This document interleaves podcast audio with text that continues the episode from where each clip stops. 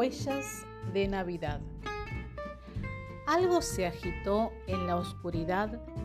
Durante un tiempo largo permaneció tendido a la escucha inmóvil, con los párpados cerrados, pero alerta para saber si el intruso regresaba. Al mirar por la ventana, no pudo distinguir más que la borrosa penumbra que le imponía la noche. El cielo se encontraba oculto bajo una capa de fina niebla que se extendía por encima de los tejados. En la mañana siguiente, aún con los párpados pesados, salió al jardín para investigar el ruido de la noche. La tierra húmeda por las lluvias del día anterior guardaba huellas de patitas chicas. Parecía de un cachorro. Buscó, pero no dio con él. Dejó agua y comida. Besó a su pequeño hijo y a su esposa, que atareada ordenaba la cocina y partió a su trabajo.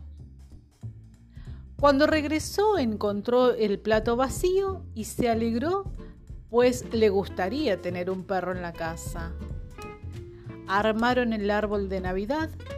Mientras su esposa hacía las compras para la cena, pensó que el cachorro no regresaría.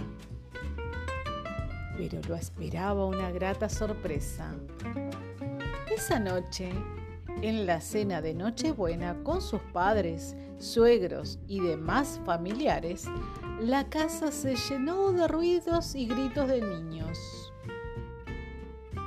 Cuando sonaron las campanas de la iglesia cercana y las casas se llenaron de risas, los niños acudieron al árbol que estaba en el patio coronado de luces molores a buscar sus regalos.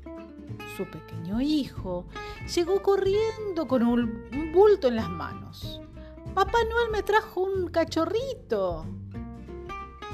Entre risas, recordó haberle dejado unos patines, pero él no los vio. El cachorro dormía debajo del árbol de Navidad y ese seguramente era el mejor regalo que tendrían ese año.